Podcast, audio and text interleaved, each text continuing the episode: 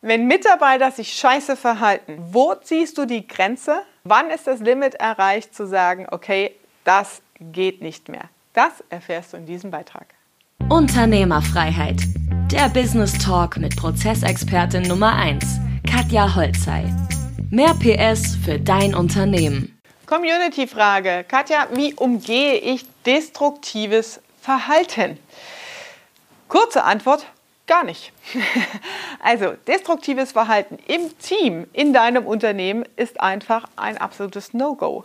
Und es ist wichtig für dich, erstens zu erkennen, was ist destruktives Verhalten, wie gehst du damit um, wie identifizierst du es klar für dich. Und das identifizierst du nicht, indem du eine Diskussion führst mit einem Mitarbeiter, der sich so verhält. Ähm, das identifizierst du nicht über zig Gespräche, sondern durch klare Beobachtungen.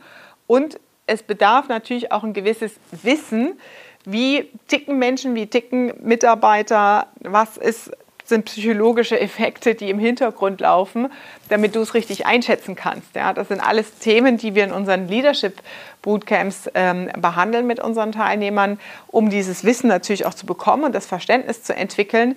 In Kürze in diesem Beitrag ähm, kann ich so viel dazu sagen. Destruktives Verhalten ist ja ein zerstörerisches Verhalten, ein Verhalten, das ähm, negative Auswirkungen hat. Und das kann absichtlich oder unabsichtlich passieren.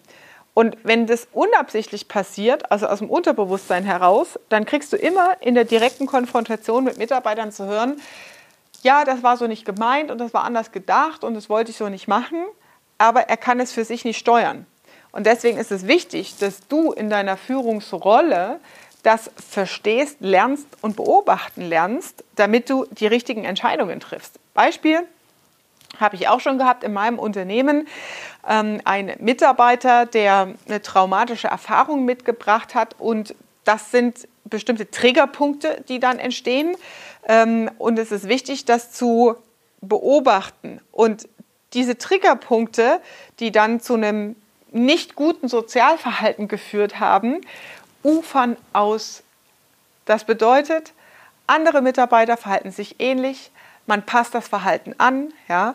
Ähm, man man ähm, denkt, okay, wenn der das so wahrnimmt, dann scheint es wohl so zu sein, ja. Ähm, und damit entsteht eine komplette Färbung in deiner Unternehmenskultur. Und es ist deine Aufgabe, das zu erkennen und nicht zuzulassen. Ja, natürlich gibt es bestimmte Punkte, wo man Helfersyndrom, Anteile hat, jemandem helfen zu wollen. Und auch in dem Beispiel ähm, habe ich dem Mitarbeiter geholfen, mit Ärzten, psychologischer Betreuung und so weiter das Problem zu lösen. Ja? Weil ich bin nicht diejenige, die sofort irgendwie Leute einfach Hire and Fire rausschmeißt, sondern wirklich auch das Interesse am Gegenüber natürlich hat. Ähm, aber irgendwann kommt es zu einem Punkt, und das ist sehr wichtig, deine Beobachtungsaufgabe da zu schärfen, wo du nicht mehr weiterhelfen kannst. Ja, es gibt so diesen Spruch, ähm, du kannst eine Kuh nicht zum Wasser tragen, trinken helfen. Ja, also wenn jemand nicht will, ja, dann kannst du machen, was du willst. Du kannst dich auf den Kopf stellen, du kannst einen Tanz aufführen. Wenn jemand grundsätzlich nicht will, ja, und nicht bereit ist, seine Zeit zu investieren, sich um sich zu kümmern, daran zu arbeiten, dann kannst du von außen nichts tun. Ja?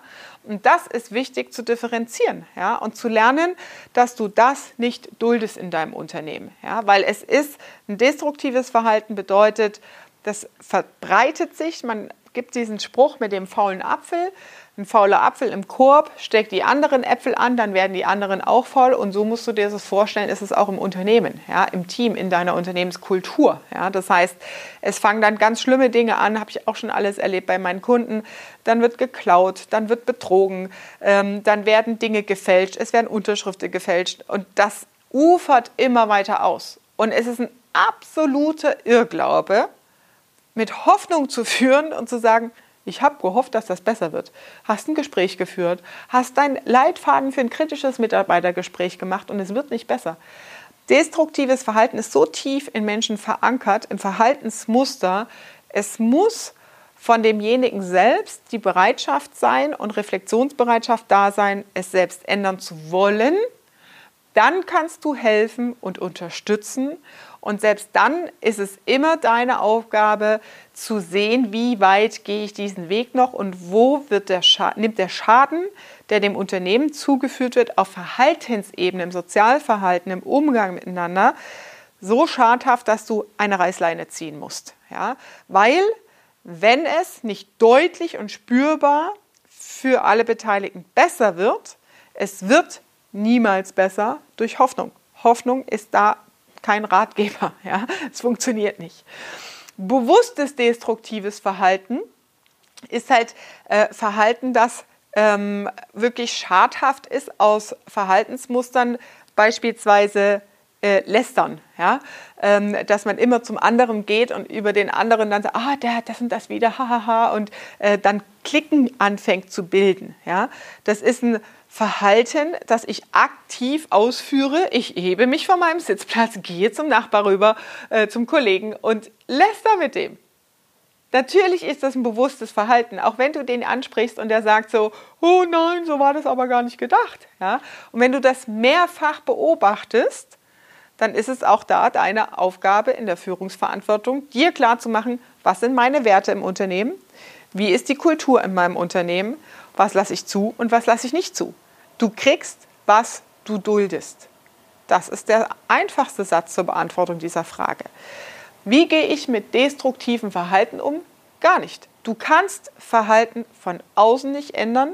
Wichtig ist, es verstehen zu lernen und du kriegst, was du duldest. Und wenn du destruktives Verhalten im Team duldest, dann brauchst du dich nicht wundern, dass du solche Probleme erntest letztendlich im Unternehmen, ja, dass noch mehr Dinge schiefgehen, ähm, dass du wirklich Betrug und solche Dinge auch erfährst, ja, weil du es einfach geduldet hast.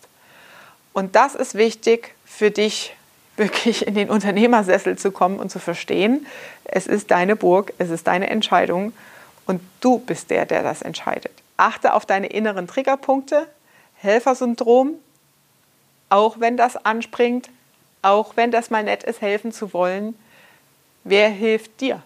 Wer rettet deine Firma? Wer rettet dein Unternehmen?